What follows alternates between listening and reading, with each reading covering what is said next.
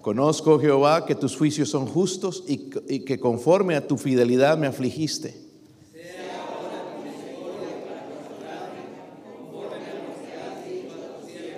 Vengan a mí tus misericordias para que viva, porque tu ley es mi delicia.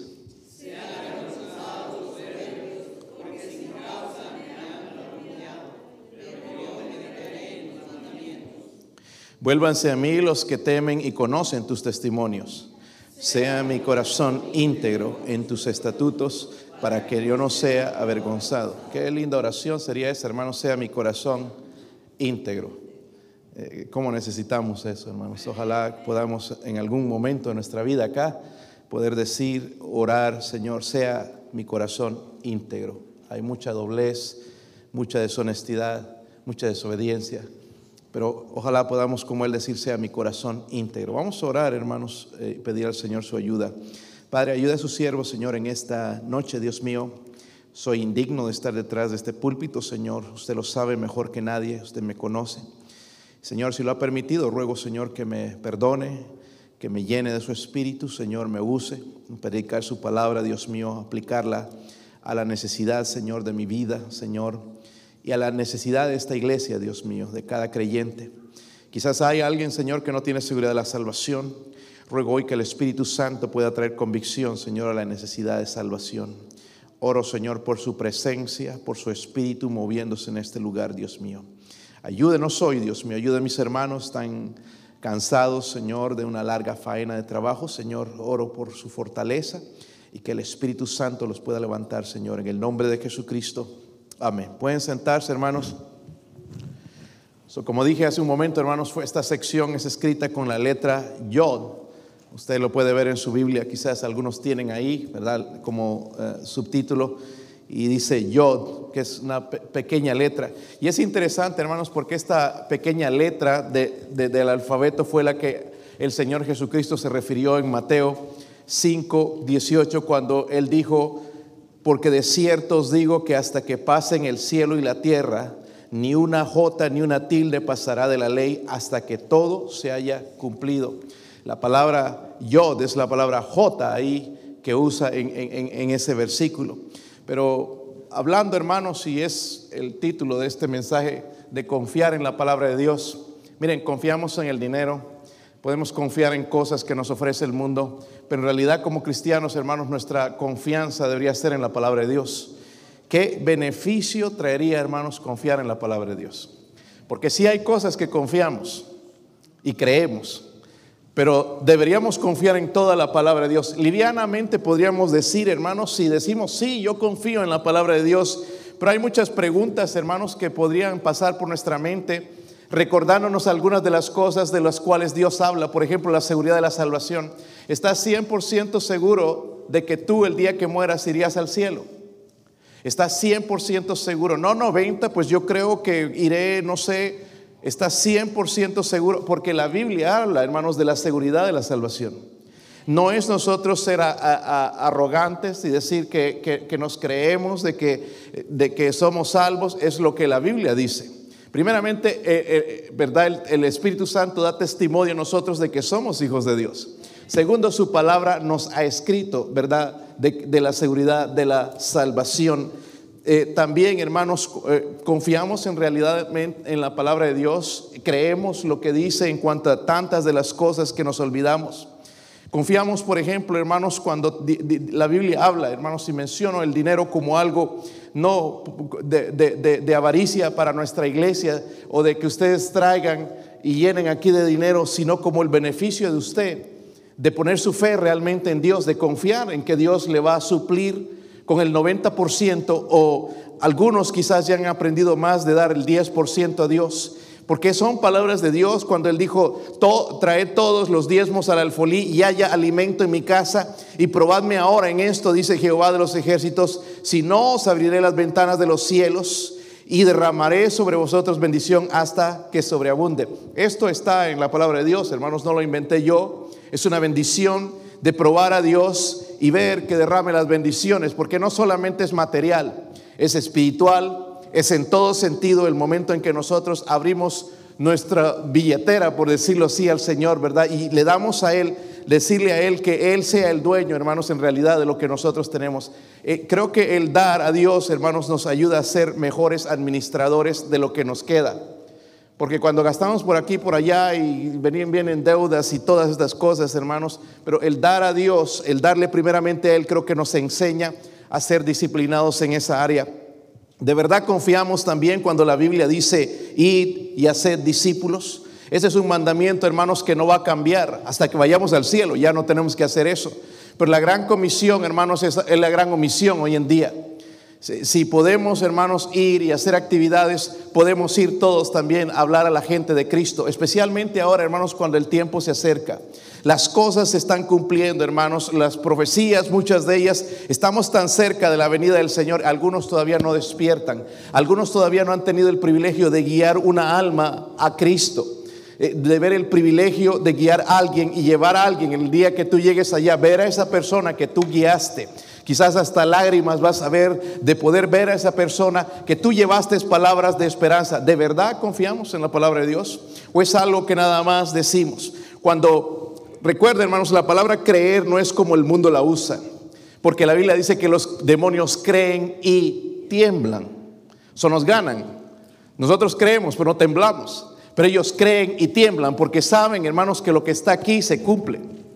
Si ellos creen, ¿verdad? La palabra creer, hermanos, es más que razonamiento intelectual. La palabra involucra acción, involucra confianza, ¿verdad? Y Jesús reconoció la debilidad también de algunos de sus discípulos. Por ejemplo, no sé si recuerdan cuando en Lucas 6, 46 en adelante le dice a algunos de sus discípulos, ¿por qué me llamáis Señor, Señor y no hacéis lo que yo digo? Y después, hermanos, les dice y les da una ilustración y, les dice, todo aquel que a mí viene, oye mis palabras y las hace, os indicaré a quién es semejante semejante al hombre que al edificar una casa cavó, ahondó y puso el fundamento sobre la roca. Y cuando vino una inundación, el río dio con ímpetu con aquella casa, pero no la pudo mover porque estaba fundada sobre la roca. Mas el que oyó y no hizo semejantes al hombre que edificó su casa sobre la tierra sin fundamento, contra la cual el río dio con ímpetu y luego cayó y fue grande la ruina de aquella casa.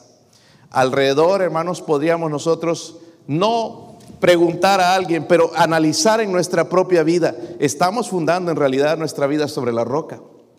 Porque si no va a haber desgracia, si la estamos fundando, hermanos, sobre los fundamentos. Y yo estoy viendo, hermanos, que muchos de nosotros nos estamos desviando y les estamos enseñando, hermanos, a nuestros hijos una filosofía equivocada, el materialismo que tienen que conseguir el dinero, tienen que hacerlo a precio de cualquier cosa, incluso de dejar a Dios a un lado. Eso, hermanos queridos, no va a funcionar. No va a funcionar. La Biblia sigue siendo la palabra de Dios. No importa quién eres, no importa cuánta ambición tú tienes, si tú no pones como fundamento la palabra de Dios, tu vida, tu hogar se va a caer. Vas a ver caer a tus hijos y las generaciones siguientes si nosotros, hermanos, dejamos de confiar en este libro. Es más, vale la pena, hermanos, permanecer fiel a él, ¿verdad?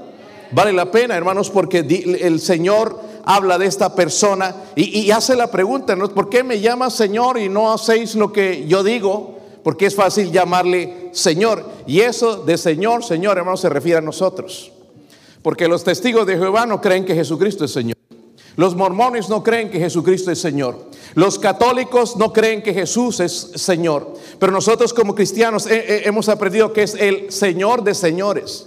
Él es el Rey de reyes. Y dice, ¿por qué me llamas Señor, Señor y no haces lo que yo digo? Ahora, la palabra de Dios, hermanos, es viva, ¿verdad? Es un libro vivo. Cada vez que lo abres, hermanos, si lo abriste esta mañana, Dios te habló. Tú lees revistas y cosas y libros. Hay libros buenos, ¿verdad? Seculares. Hay libros buenos, sí, pero no, no tienen vida. Pero cuando tú abres este libro, tiene vida. Te va a hablar, te va a animar, te va a edificar, te va a guiar, te va a fortalecer. En tantas áreas, hermanos, que lo necesitamos, ¿verdad? Eso es viva. La palabra de Dios es viva, produce bendición en la persona que confía en ella. Por eso ahora vamos a hablar del salmista, porque es un tremendo ejemplo a lo que estamos hablando, hermanos. Cuatro beneficios del salmista experimentó de confiar. Y cuando digo confiar, hermanos, es creer y hacer lo que Dios dice en su palabra, ¿verdad? No es decir nada más yo confío sino es confiar y hacer en lo que, lo, que Dios dice en su palabra. Miren el versículo 73. Si están ahí, hermanos. Salmo 119, versículo 73. hubo cuatro beneficios en el salmista que espero, hermanos, que nosotros empecemos a experimentar también. Versículo 73. ¿Están ahí? Mire lo que él dice, tus manos, ¿me qué? Me hicieron y me formaron. Hazme entender y aprenderé tus mandamientos. So, mire, el primer beneficio, hermanos, de confiar, creer, aplicar la palabra de Dios en mi vida es este. Va a haber en mi vida entonces entrega. Amén. Entrega. Entrega. La palabra de Dios produce, estoy hablando cuando hablo de entrega, hermanos, sumisión. Entrega a Dios.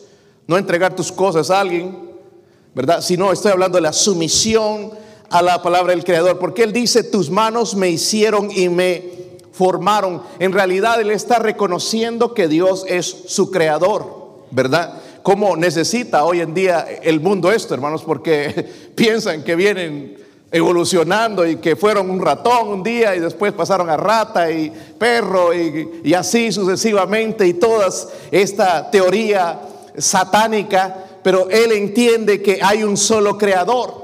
Y él se va a referir, hermanos, porque él dice, tus manos me formaron. Tus manos me formaron. No soy producto de una explosión. No soy producto de la casualidad. Tus manos me formaron. Tus manos me formaron. Y, él se está refiriendo a Génesis capítulo 2 en el versículo 7 donde dice, entonces Jehová Dios formó al hombre del polvo de la tierra. ¿Cuántos sabían eso que somos polvo? No el polvo que se ponen las hermanas en los cachetes, polvo de la tierra. ¿No lo crees? Estúdialo. Los mismos minerales que tiene el polvo, hermanos, están en nuestro cuerpo. Amén. Dios nos creó del polvo de la tierra, pero Él hizo algo en nosotros, no somos nada más polvo. Dice, sopló en su nariz aliento de vida y fue el hombre un ser viviente. Pero cuando morimos, entonces hay una separación, ¿verdad? E, ese aliento de vida se va, ¿verdad? Lo, que nos da vida se separa de nuestro cuerpo y el cuerpo vuelve a la tierra y se convierte otra vez en polvo con los años. Pero es importante esto de reconocer a Dios como creador y es por eso que el mundo lo niega como creador y quieren inventar muchas cosas, hermanos, muchas teorías de que Dios no existe, de que Dios no es creador, de que todo es producto de accidente, pero hermanos, Dios es el creador. Cuando yo creo esto, hermanos, de reconocer que Dios es mi creador, entonces estoy obligado a Él, porque Él me creó. Y esto es lo que el mundo no quiere. ¿Entienden? Por eso dicen, no hay Dios porque puedo vivir como quiera. Pero entonces cuando yo reconozco, el salmista me enseña que, que, Él es el creador, estoy obligado a Él porque Él nos dio la vida. Dice que Él sopló el aliento de vida en nosotros. Amén. Eso no es decir es mi vida, sino es la vida que Él me dio. Número dos, cuando entendemos que Él es el creador, le honramos porque Él sabe más que nosotros. Amén. Nos duele la panza y no sabemos qué es. Puede ser una lombriz, una ameba, puede ser una infección, algo, tanta comida que uno come, ¿verdad? Tanto abuso, el pobre estómago. Más bien vivimos, hermanos, mire, deberíamos dar gracias hoy, venir al altar por todo lo que le metemos a ese pobre estómago, cómo trabaja casi 24 horas al día, 7 días de la semana, 365 días al año, no le damos descanso, ¿verdad? Bueno, ese es otro tema si, creemos eh, que, Él es el creador, hermanos, le honramos porque Él sabe más que nosotros, ¿no cree? Él sabe cómo funciona nuestro cerebro, si es que funciona. ¿Sí o no? Nosotros no. ¿Cómo es posible, hermanos, que pueda hacer mover en un momento mis manos, verdad? Y, y, la mano izquierda, derecha es parte del cerebro, ¿verdad? Es un ser inteligente, creó, nos diseñó, y si Él me diseñó, hermanos, Él sabe, escúchame bien, lo que es mejor para nosotros. Amén. Eso es tan, importante. Dios no escribió esto nada más o dejó que este autor escriba esto por accidente, sino que al entender entonces que Él me formó todas estas cosas, hermanos, el saber, si Él me diseñó, Él sabe mejor lo que es mejor para mí, en mi vida, en mis decisiones, qué trabajo, qué personas, qué amigos, qué iglesia, qué lugar, ¿verdad? Eh, todas estas cosas Él sabe. Si Él me diseñó, Él sabe lo que es mejor para mí. Versículo 73 también dice, hazme entender y aprenderé tus... ¿Cuánto aprenderíamos, hermanos, si lo reconoceríamos como el Creador? Qué bueno que pudo un grupo ir al, arca. Espero que lo aprendieron algo. Número uno, ya no van a ver el arca, hermanos, como de juguetito, ¿verdad? Como se nos burlan los evolucionistas de eso. Quizás vieron el tamaño real de lo que era, ¿verdad? Pero más grande, hermanos, que eso es nuestro Dios. Más grande que todas esas cosas y la protección que Él dio a, a Noé y a los que iban en el arca. Más grande es nuestro Dios que todas esas cosas. Cuánto bien nos haría, hermanos, si nosotros reconoceríamos a Él como el Creador, dejaríamos en nuestros días, no sean aburridos, hermanos, porque es un Creador, es un diseñador sabio que hizo de nosotros algo, hermanos, y somos especiales para Él. Nos hizo a su imagen y semejanza. Al, ver esto, hermanos, de que Él es el creador, me va a provocar en mí sumisión a Él. Mire lo que hace la palabra de Dios cuando nosotros entonces confiamos en ella, lo reconocemos como creador, pero al mismo tiempo entonces me va a ayudar a someter a lo que Él escribe aquí. Amén. Qué importante es esto. Eso produce primeramente entrega. Número dos, miren el versículo 74. Si están ahí, hermanos. Dice ahí, los que te temen me verán y se, qué? Se alegrarán. Qué bueno eso. Amén. No se enojarán ni se pondrán celosos, dice, se alegrarán, porque en tu palabra he que esperado. Esto es bien importante, hermanos. El confiar en la palabra de Dios trajo el beneficio en él, entregarse, en someterse a Dios. Pero segundo, perdón, me pasé. Voy a hacerlo de nuevo. Ahí está. Esperanza, esperanza, esperanza, estímulo para otros. Y está hablando, hermanos, dice ahí en la palabra los que te temen, está hablando de los otros que temen a Dios también, dice que verán eso y se alegrarán. Hermanos, un cristiano verdadero se alegra cuando un cristiano ve a un cristiano victorioso. ¿Sí o no? Nos alegramos, hermanos, cuando hermanos le están echando ganas. Yo no sé usted cómo se pone, pero yo me alegro. ¿Verdad? de alguien que entra en fuego con el Señor y está empezando a caminar con el Señor y está subiendo y Dios lo está usando y, que trae testimonios y, de, y que sus oraciones son contestadas y de que está guiando gente a Cristo, debería alegrarnos. Eso es lo que hace el salmista, ¿verdad? eso produce en mí entonces una esperanza a seguir confiando en Dios, en su palabra, porque como hemos estado hablando, hermanos, vienen pruebas, vienen situaciones. Nada más, hermanos, viendo las noticias, uno quiere agarrar una pistola y pegarse un tiro. ¿Qué cosas no escuchas? Pero nuestra esperanza viene de Dios.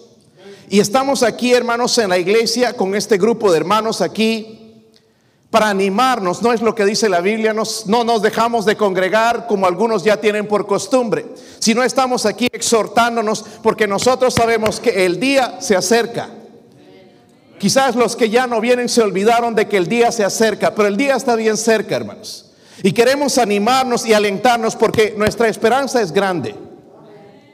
Ayer que visitaba eh, allá en Family Brands, encuentro a la señora que limpia y, ella ya es ancianita, pero sigue trabajando, setenta y tantos años, pero sigue ahí limpiando y trabajando. Y, siempre hablo con ella y, le hago reír un poquito. Oh, sigues, you're still kicking, me dice. I'm still kicking, but not too high. Dice, sigo pateando, pero ya no muy alto. Está viejita, pero ahí sigue echándole ganas, ¿verdad? Y bueno, no tienes que hacerlo ya por mucho tiempo. Le dije, ¿sabes que el Señor viene pronto? Sí, ¿verdad? Todo lo que se está viendo parece que Él viene pronto. Quizás yo voy a ser la limpiadora en el cielo. Y le digo, no, no, no va a ser limpiador. Y quizás si vas a limpiar algo es las calles de oro. Porque los, se estaba quejando de los baños, los dejan un desastre. Ya no va a tener que limpiar eso. ¿verdad? Ya no va a ser de esa manera. Y ni siquiera creo que voy a tener que limpiar las, las, calles de oro, hermanos. Pero ese día se acerca. El ver a un cristiano victorioso que gana almas, que vive en gozo, hermanos, nos llena de esperanza. Amén. Y es otro, otro cristiano que, que confía en la palabra de Dios, nos trae esperanza, nos estimula. Pero por otro lado, a veces vemos hermanos que andan ahí desanimados y nos desaniman. Y lastimosamente el hombre es de esta manera, hermanos, vemos a los que andan desanimados en vez de ver a los que andan animados. Esta nación, hermanos, está doblando rodillas a Baal, incluso los cristianos. Pero seamos el grupo que no dobla rodillas delante de Baal. Si nos toca hacer la diferencia a nosotros, hermanos, seamos los únicos, no importa. Amén. Pastor, ¿ellos van a ir al cielo? Sí, pero nosotros vamos a ir en primera clase. Cuando pasaban el avión por los de primera clase, dijo, ay, cómo me gustaría sentarme aquí. Y ellos, habían, los aviones nuevos tienen unos asientos bien raros, son bien especiales con todo ahí, para los que les gusta la electrónica y todo eso ahí, sus conectar tablets y computadoras, pero bien cómodo, te puedes acostar, hermano, así, ¿verdad? Sábana, te ponen todo, comida, va mejor. Yo no pude ir ahí, pero al cielo voy en primera clase. Yo quiero ser un cristiano victorioso. Yo quiero vivir en santidad y que esa eh, santidad, hermanos, dé esperanza a otra gente, porque viviendo como el mundo no da esperanza a nadie. Y él encontró esto, hermanos, al confiar en Dios. Seguimos confiando, hermanos, de que nuestro Dios es santo. Él dice, yo soy santos porque yo soy santo. Sigo creyendo en la santidad de Dios. No importa si algunos cristianos están tirándolo a la basura y están cambiando la manera de, de, pensar, pero la Biblia sigue diciendo que Él es santo. Y cristianos que viven en santidad nos dan esperanza, hermanos, de seguir viviendo, seguir en la carrera, echarle ganas, hermanos, en, en, en esta vida. Versículo 75 hay otra, otro beneficio que recibió este hombre por confiar, por creer, por hacer la palabra de Dios. Versículo 75, están ahí hermanos. Miren esto, es importante. Conozco, Jehová, que tus juicios son justos y que conforme a tu fidelidad me afligiste. Sea ahora tu misericordia para consolarme conforme a lo que has dicho a tu siervo.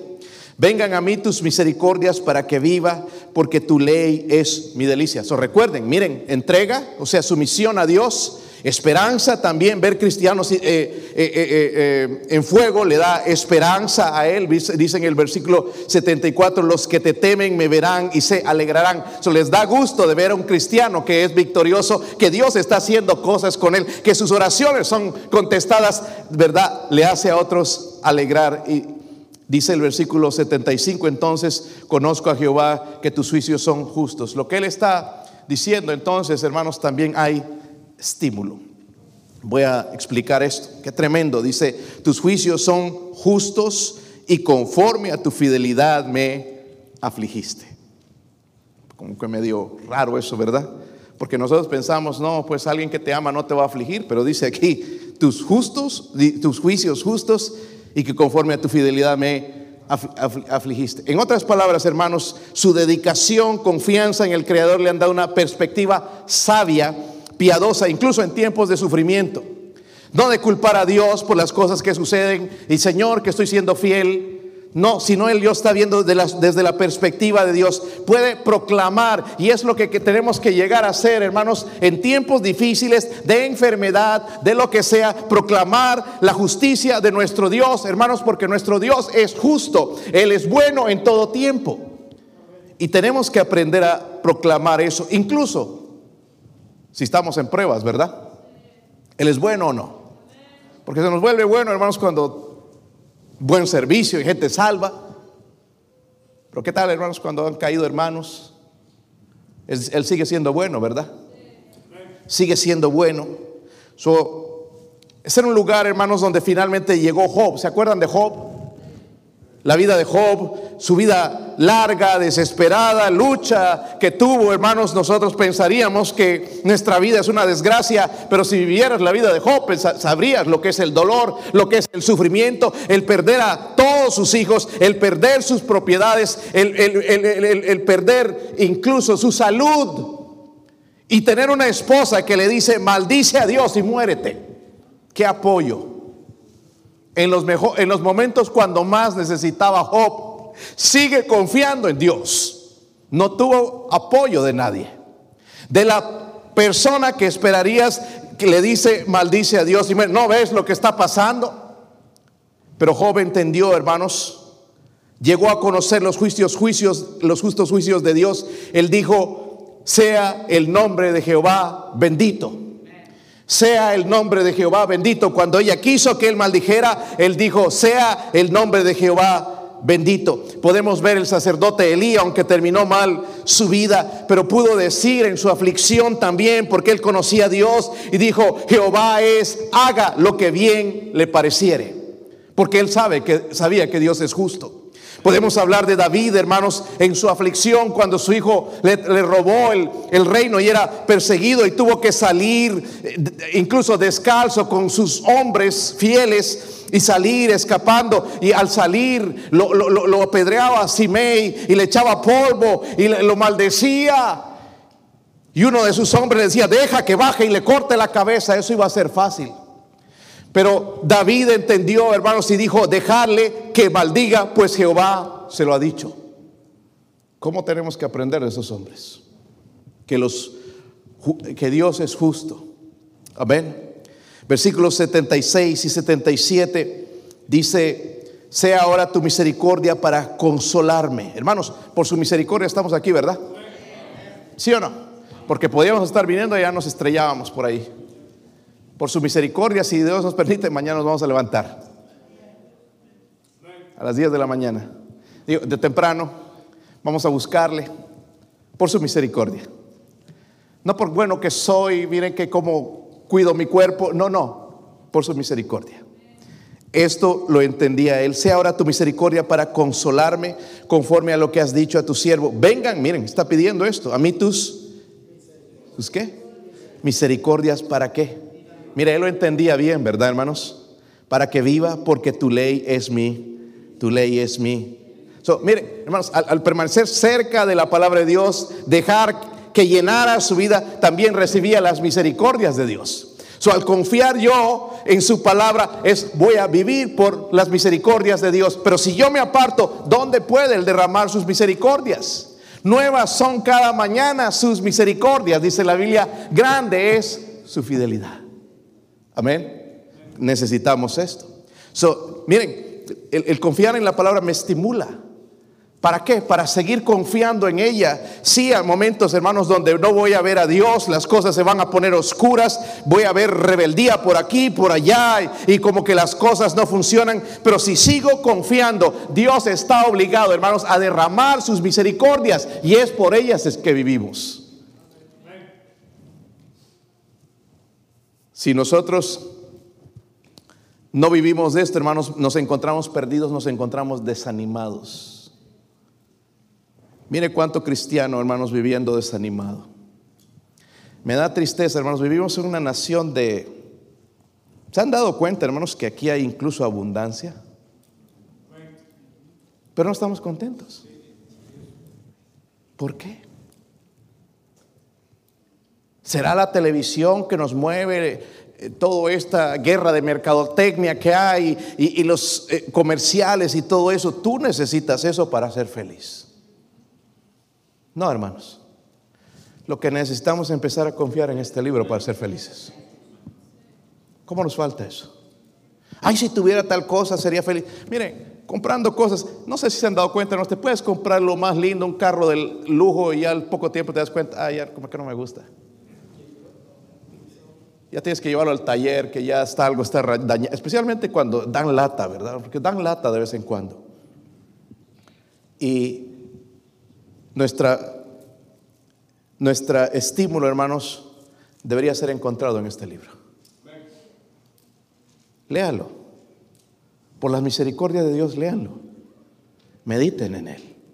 Predíquenlo. Amén. Enséñenlo. Háblenlo. ¿Qué le podemos decir a la gente, hermanos? ¿Una adivinanza? ¿Sabes lo que va a pasar pronto? ¿Se lo podrías demostrar con la Biblia?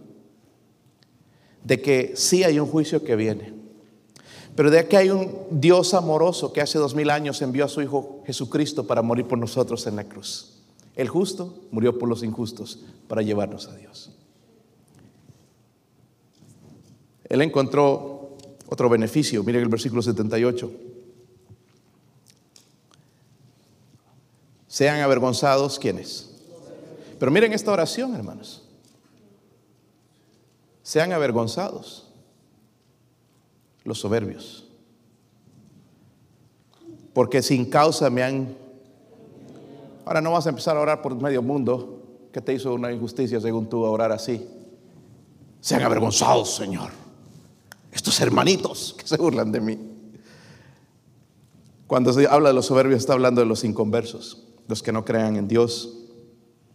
Dice, porque sin causa me han calumniado, pero yo meditaré en tus mandamientos. Vuélvanse a mí todos los que te temen y conocen tus testimonios. Sea mi corazón íntegro en todos tus estatutos para que yo no sea que avergonzado.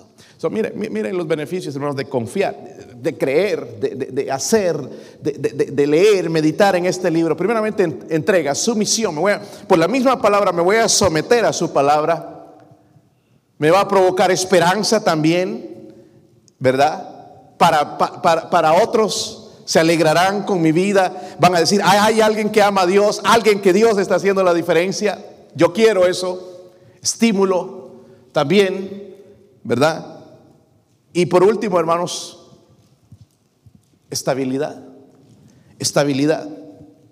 Dice esto no solo por el sentido de la justicia de Dios, sino también por el sentido de haber sido agraviado personalmente. ¿Cuántos han sido agraviados personalmente alguna vez? Calumniados, que han dicho una mentira de ti. Mm, yo, yo últimamente me he dado cuenta que lo que dicen de mí es verdad y peor. Pero bueno, algunas veces sacan una calumnia, ¿verdad, hermanos? Una cosa que no hiciste y dijeron que fue de esa manera. Pero estos soberbios, hermanos, de los que está hablando, son los que le habían calumniado, dice, sin causa. Sin causa. Él no les había hecho absolutamente nada. Quizás estaba en la mira de él para hablarles del Dios Todopoderoso, pero lo calumniaron sin causa, ¿verdad?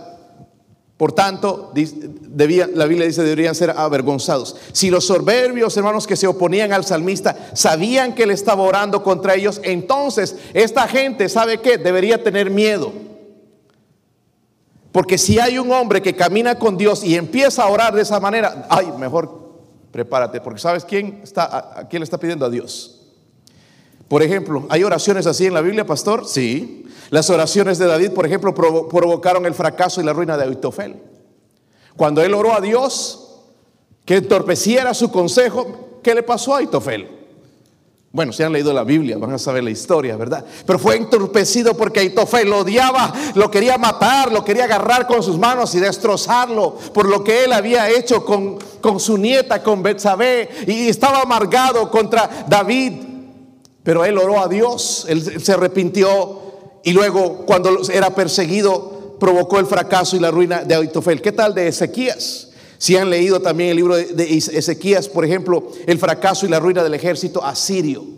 ¿Verdad? Cuando él oró, tenían planes los asirios y, les hablaban y, y, el pueblo de Israel se asustaba con las palabras de ellos, pero él oró a Dios y Dios se encargó del pueblo asirio. ¿Qué tal del ayuno de Esther? ¿Han leído el libro de Esther? Esther y los judíos que trajo fracaso y perdición a Amán. La horca que él había hecho para Mardoqueo fue la horca donde él murió. ¿Verdad? Miren la oración de estos, de estos personajes. So, Dios sabe defender, hermanos, a los suyos, a los que claman, a los que confían en su palabra. So, nosotros no tenemos que ir, hermanos, y vengarnos a los golpes. Tenemos que dejarle la causa a Dios. Porque, hermanos, sí hay gente que habla cosas injustas incluso dentro de nuestras familias. Cosas que no son ciertas, ¿verdad? Pero Dios se encarga de eso en su tiempo. El versículo 78 dice, la última parte, primero dice, sean avergonzados los soberbios, porque sin causa me han calumniado, pero miren la decisión de él, pero yo meditaré en tus... ¿Qué habla acerca de los enemigos el Señor Jesús? ¿Qué dice? ¿Seríamos capaces de orar por alguien que nos ha hecho daño? Es bien difícil. ¿Sí o no? Pero es lo que dice la escritura, ¿sí o no? Orar por aquellos que nos, nos persiguen, por los que nos ultrajan, por los que... Incluso dice de amar, ¿verdad? Nuestros enemigos. Es fácil amar a alguien que te ama, pero amar a un enemigo es difícil. ¿Sí o no, hermanos? Dice el salmista, pero yo meditaré en tus mandamientos. Eh, todo lo contrario, los soberbios, ellos amaban la mentira, él, pero él amaba la palabra de Dios, meditaba en la palabra de Dios y decidió entonces, ellos me pueden calumniar pues, sin justa, sin causa, pero yo meditaré, seguiré meditando en su palabra, porque esto nos distrae. ¿Sí o no, Nos distrae cuando alguien dijo algo, ahí pues, estamos pensando, estamos sonando, ay Señor, y está viniendo a la mente lo que nos hicieron. Pero Él dice, yo meditaré en tus mandamientos. Miren el versículo 80. Sea mi corazón que en tus estatutos, para que no sea yo. So, miren, hermanos, lo que está haciendo él es reconocer la necesidad de una mayor obediencia a Dios. ¿Qué le está pidiendo a Dios? Que dependía de él para un corazón y una vida pura, íntegra. Dependía de Dios. No viene de por sí porque yo me decido, viene de Dios. Amén. Pero viene, hermanos, cuando yo confío en, su palabra. Esto me va a ayudar a ser íntegro. Amén. Dice para que yo no, no sea avergonzado. está pidiendo, hermanos, vivir una vida sin ser avergonzado. ¿A quién le gusta ser avergonzado? Nadie, ¿verdad? ¿Sabe lo que él quería, hermanos? Él quería estar bien con Dios. Es mi deseo. Terminar bien mi carrera terminar bien con mi Dios. Porque ha habido testimonios de cristianos, incluso líderes, pastores, trataron, hicieron una vida, hermanos, por muchos años y en los últimos años la regaron. Estaba escuchando esta mañana algunos mensajes de, de, de Temple, el hermano que predicó acerca del corazón apartado. Pero el pastor Clarence Sexton hizo una pregunta acerca del corazón. Qué triste es vivir, hermanos, con un corazón apartado de Dios. Y dice, algunos van a volver, pero otros ya no vuelven. ¿Qué estamos haciendo nosotros para volver a Dios? Ojalá no terminen nuestros días, hermanos, apartados de Dios, un corazón lejos. Porque recuerdan que el corazón, por ejemplo, de Cristo, al ver las multitudes, dice que tuvo compasión de ellos. ¿Cuánta compasión tenemos por la gente? Mataron al hijo de, de Yolanda. Estuve ayer hablando con Yolanda, la fui a visitar. Ella trabaja en Wamplers. Mataron a su hijo allá en, en Knoxville, no sé si saben ustedes. Pero qué tristeza, un joven de 24 años. Y me dijo ella, con lágrimas en sus ojos, era el que estaba conmigo aquí. Y lo extraño. Sabe, yo no, yo no estoy por lo que él hizo este joven y por la vida que vivió, pero sabe que me dio mucha compasión de ellos. Y de todo esto le ha sucedido a ella y su esposo, su esposo no es cristiano todavía. Ella no era hasta hace una semana que se entregó a Cristo. Y le pregunté, pero me enteré de que se entregó a Cristo. Sí. Qué pena que esto tuvo que pasar para eso. ¿Verdad? Pero hermanos, la gente está sufriendo por todo lado. Hay gente que está perdiendo familiares. Están perdiendo a sus hijos por rebeldía. Están perdiendo sus matrimonios. Y aquí está la gente que debería tener compasión por ellos.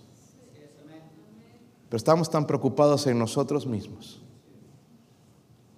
Yo le dije a este varón la semana pasada, es, que sabes que estamos muy enfocados en nosotros mismos. Dios no nos diseñó para estar enfocados en nosotros mismos. Dios nos diseñó para vivir por otros. ¿Sabían eso?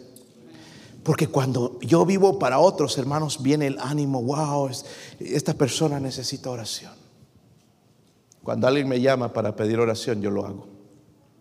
Hay una persona que me llamó ayer para pedirme oración y lo he estado haciendo. Todo momento que me recuerdo de esa persona, estoy orando. Estoy manejando, estoy orando. So, ¿Qué va a hacer, hermanos, la palabra de Dios cuando yo confío en ella? Va a provocar en mí estabilidad, firmeza.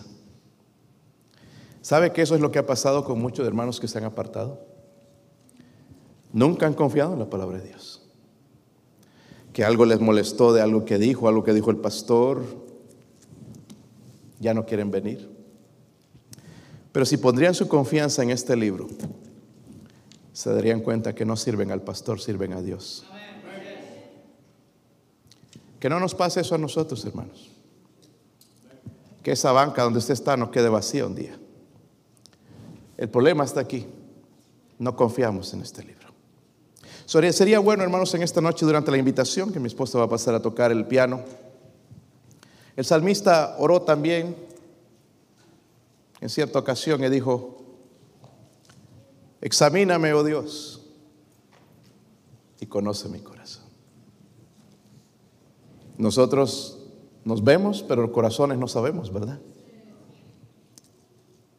Pero Dios sí. Podríamos ser honestos en esta noche, decirle, examine mi corazón. Señor, de verdad estoy confiando en su palabra. De verdad creo, de verdad estoy haciendo lo que dice. Este libro, hermanos, me va a acercar a Dios. ¿Ok? Va a dirigir mi vida. Va a cambiar, me va a bendecir.